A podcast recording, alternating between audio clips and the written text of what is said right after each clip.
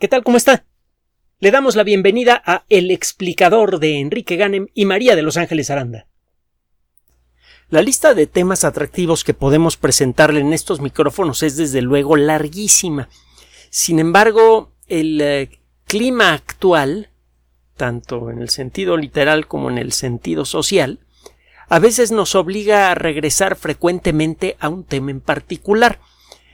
El caso del calentamiento global antropogénico pues sigue desde luego vigente, están sonando las alarmas en todo el mundo, tenemos un problema enorme, si no enfrentamos el problema se nos va a venir el mundo encima para finales de siglo. Eh, ya le hemos dicho que tenemos muy claro que hay un problema gravísimo en, términos ambientales, en términos de la relación del ser humano con, con el ambiente, pero el problema no es el calentamiento global antropogénico. Le voy a poner un ejemplo. Un ejemplo que acaba de ser publicado en la revista Nature Communications, una revista de editorial Nature publicada en formato electrónico y que ofrece artículos gratuitos. Nature Communications se escribe con doble M. Communications. Muy bien. En este caso le vamos a mencionar un artículo que usted puede buscar si quiere, presentado por investigadores del Instituto Tecnológico de Massachusetts. Lo que hicieron estos investigadores es explorar el caso de las tormentas tropicales grandes, los ciclones. Cuando ocurre un desbalance suficientemente grande en una zona suficientemente grande del mar, dentro de, la zona tropical, se da una situación de retroalimentación. Otro día le platicamos con más detalles si quiere cómo se forma un huracán. El caso es que cuando esto ocurre, esta zona desbalanceada, con una presión atmosférica menor que la del promedio de alrededor, empieza a atraer, a succionar aire de alrededor.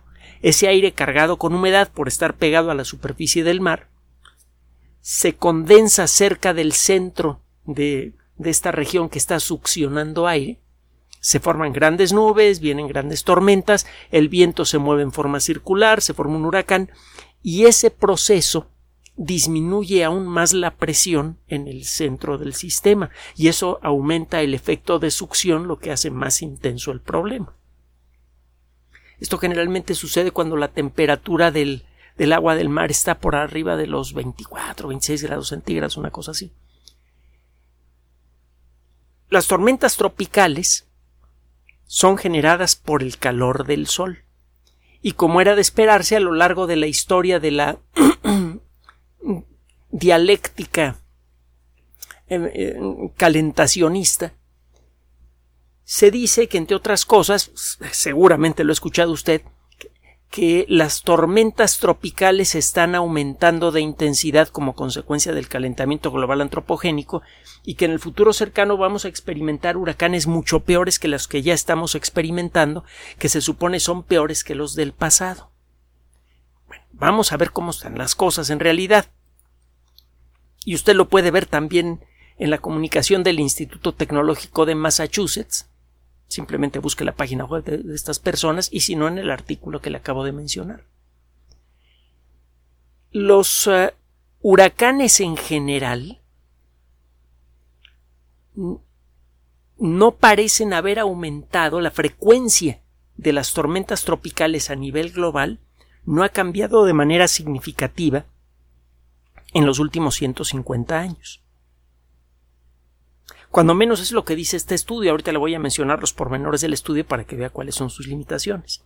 Sin embargo, los huracanes del Atlántico Norte han aumentado en frecuencia en los últimos 150 años. Ha habido más huracanes en el Atlántico Norte. Esto inmediatamente en ciertos eh, rincones del Internet es interpretado automáticamente como consecuencia del calentamiento global antropogénico. Desde hace 150 años eh, estamos alterando la atmósfera terrestre y eso ya se está notando en los huracanes. Antes de entrar en otros detalles, déjeme decirle que hace 150 años las palabras revolución e industrial no se pronunciaban juntas. La revolución industrial vino después, que es cuando aumentó en mucho el ritmo de consumo de recursos naturales y es cuando comenzó a aumentar de manera especialmente notable el porcentaje de dióxido de carbono en la atmósfera, si es que se le puede creer a las fuentes históricas. Es algo que también habría que discutir. Es decir, que las tormentas comenzaron en el Atlántico Norte únicamente comenzaron a aumentar de frecuencia antes de la inyección de cantidades industriales de dióxido de carbono en la atmósfera. Esto, si tiene usted la cabeza fría, como lo hemos sugerido en ocasiones anteriores, nos dice que este aumento es natural, porque comenzó a ocurrir antes de la emisión de dióxido de carbono en grandes cantidades.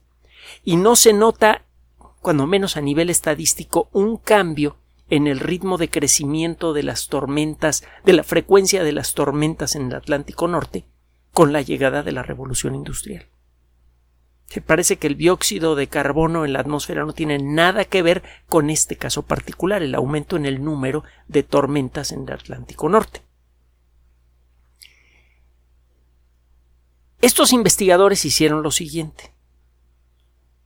Se pusieron a estudiar una base de datos que tiene información basada en aeroplanos y más adelante en, en satélites artificiales, que comenzó a ser eh, creada en la década de los 40.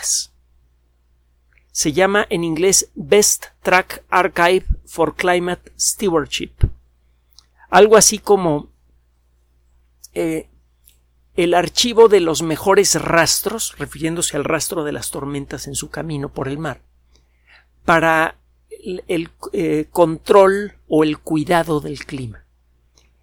Si usted quiere buscar las siglas en inglés en el Internet, para que llegue usted al sitio electrónico donde tienen los datos, busque usted IB, la B es B de, de burro, B labial, IBTRACS. IBTRACS. Este es el mejor registro mundial que se tiene del comportamiento de las tormentas ciclónicas en todo el mundo y nada más llega hasta la década de los 40. Y al principio es desde luego una, eh, una base de datos incompleta, porque ocurrían muchos huracanes de los cuales no se tenía mayor noticia y por lo tanto no había forma de lanzar un avión meteorológico para tratar de seguirlo, observarlo, medirlo de alguna manera. es solo hasta que aparecieron los satélites artificiales meteorológicos con cobertura global que fue posible empezar a llevarle el, verdadero pulso de las tormentas a nuestro planeta. Y eso ocurrió pues, a finales de la década de los 60, principios de la década de los 70. Existen registros anteriores los más antiguos son por allá de 1851, que integran información sobre tormentas basándose en bitácoras de barcos, en registros de estaciones, por ejemplo, faros y otras estaciones fijas que llevan registros en, eh, en islas en distintos puntos del mundo. Obviamente esta información es incompleta porque no todas las islas tienen faros con un farero que tenga la obligación de llevar una bitácora que incluye el clima. No todos los barcos eh, sobrevivieron para entregar sus bitácoras y que las bitácoras fueran registradas en una oficina meteorológica, eso no siempre pasa, y menos en aquella época. Ahora con los sistemas electrónicos es probable que sí. Además, tenemos satélites artificiales con cobertura las 24 horas del día de toda la superficie de la Tierra. No se nos escapan las tormentas. Entonces sí. Entonces hay que considerar que este registro que tiene 150 miserables años, que es muy poquito, eh, la Tierra tiene 4.586 millones de años, em, este registro, que es muy joven, seguramente es incompleto. Entonces, ¿qué hicieron estos investigadores? Por un lado, trataron de cruzar información proveniente de eh, bitácoras de barcos y de otras fuentes que no habían sido consideradas en el IBTR ACS. Utilizando técnicas estadísticas, estimaron y basándose en lo que se sabe de las rutas comerciales marítimas de aquella época, estimaron la probabilidad de que un barco pudiera cruzar por una zona de tormenta sin que le tocara una tormenta. ¿Cuál es la probabilidad de que un barco cruzara el Atlántico y no registrara una tormenta cercana porque no le tocó? Y con base en este tipo de inferencias, le hicieron pequeños ajustes, que quién sabe qué tan pequeños fueron, a las estimaciones anuales de tormentas en el Atlántico Norte. El caso entonces es que una fracción tangible de la información que se ha utilizado para hacer esta aseveración del aumento en la frecuencia de las tormentas en el Atlántico Norte es, ah, es inferencia, ah, es, es proyección estadística, no se basa por completo en datos reales. Y lo mismo pasa con muchos otros argumentos relacionados con el calentamiento global antropogénico. No existen registros climáticos confiables globales antes de la década de los 40.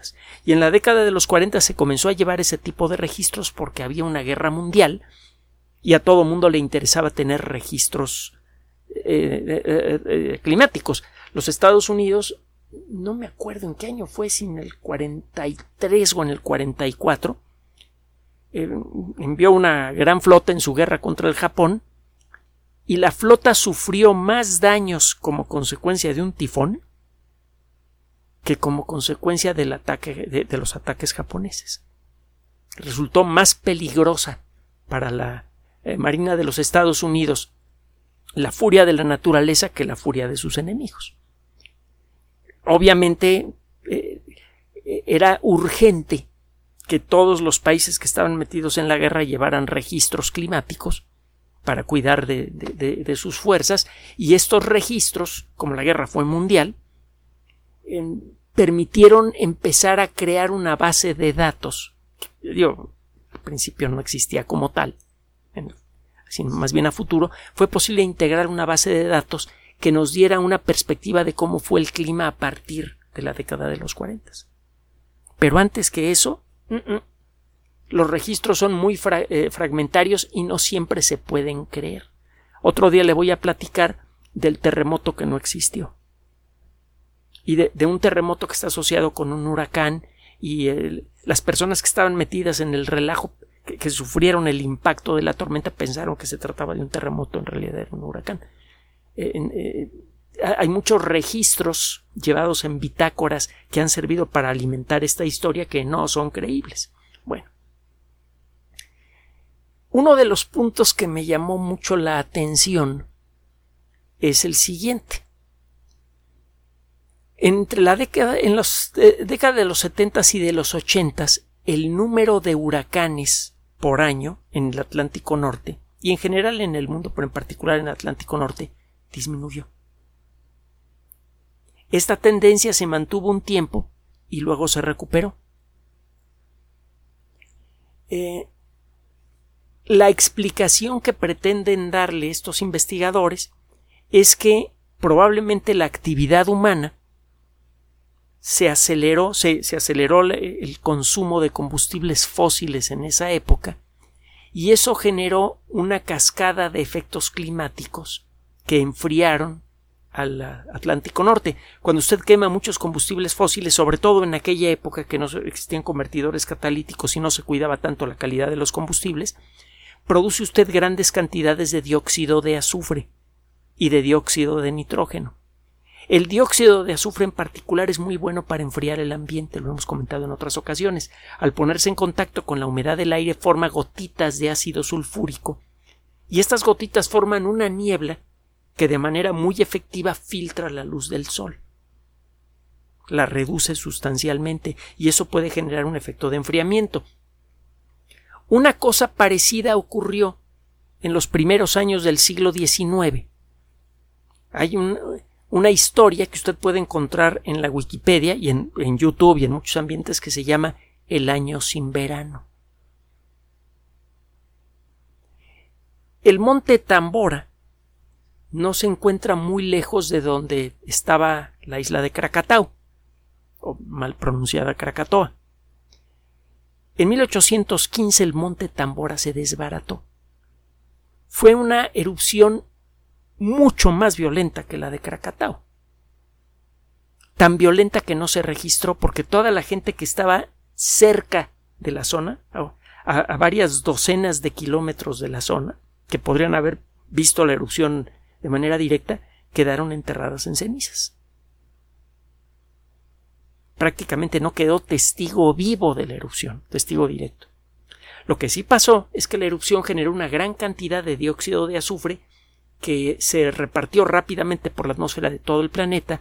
Eso hizo que disminuyera la temperatura general de la Tierra. Y eso tuvo varios efectos.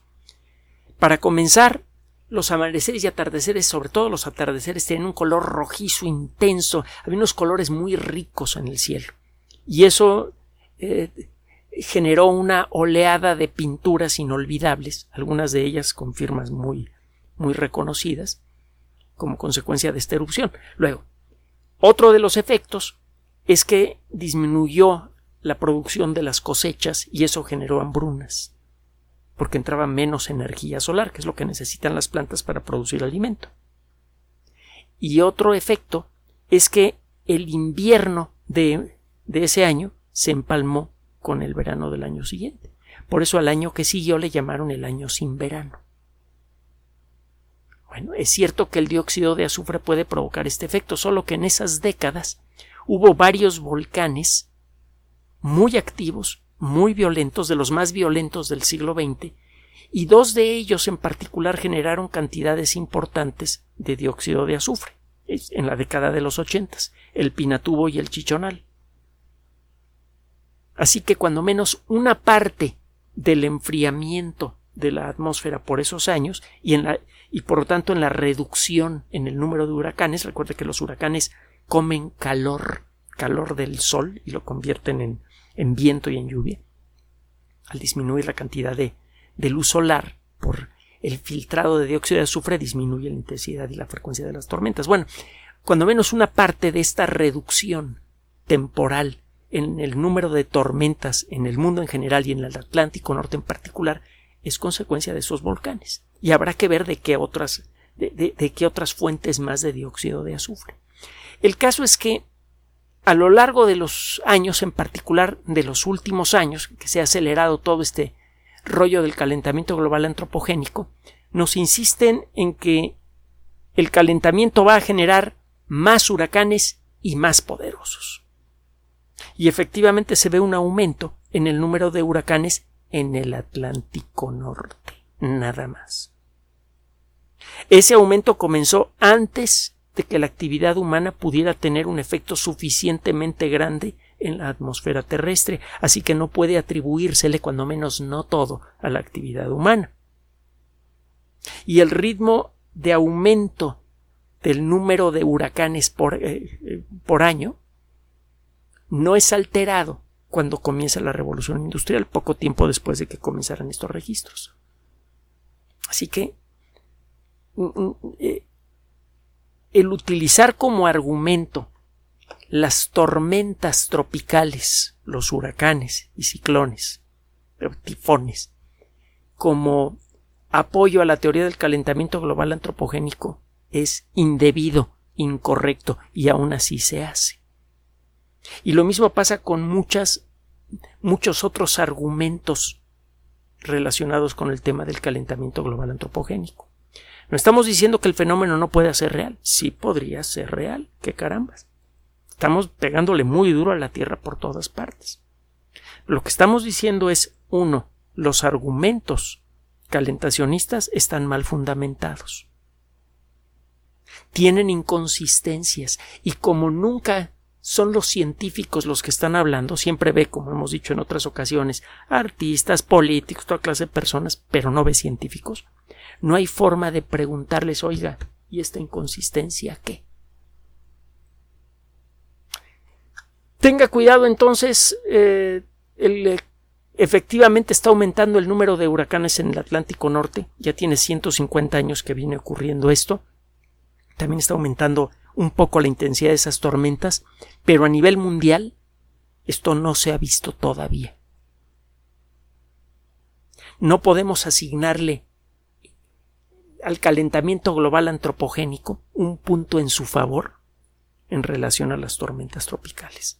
Si tienen, si tiene méritos esa, esa idea es por otro lado, no por el lado de las tormentas. Y recuerde finalmente que el problema que sí es claro, cuando menos para alguien que estudie ecología, y para eso tiene que estudiar la carrera de biología, es que la capacidad del ecosistema para alimentar a la sociedad humana ya fue rebasada. Todavía podemos sacar mucha comida del ecosistema, pero eso no significa que el ecosistema esté bien. Se está degradando rápidamente. Si seguimos generando comida con las mismas técnicas y a este ritmo, en cuestión de 15, 20 años vamos a ver, y si no es que antes, un colapso muy grave en pesquerías, en agricultura y en otros ambientes. Pero el problema es peor, porque la población sigue creciendo. Hacemos la invitación final que siempre hacemos cuando tocamos este tema. Cuando escuche usted discusiones relacionadas con el calentamiento global antropogénico, enfríe la cabeza y busque fuentes científicas. Ah, y finalmente, saque sus propias conclusiones. Gracias por su atención. Además de nuestro sitio electrónico www.alexplicador.net, por sugerencia suya tenemos abierto un espacio en Patreon, el explicador Enrique Ganem, y en PayPal, el por los que gracias a su apoyo sostenemos este espacio. Puede usted descargar gratuitamente estos audios en formato MP3 en Spotify y en iTunes como El Explicador sitio oficial y en SoundCloud como El Explicador y con formato de video en YouTube en El Explicador sitio oficial. Recuerde nuestras redes sociales de siempre, Twitter Enrique-Ganem y en Facebook Enrique Ganem sitio oficial, El Explicador y los grupos que usted ya conoce. Finalmente, el explicador siempre somos María de Los Ángeles Aranda y Enrique Ganem. Gracias.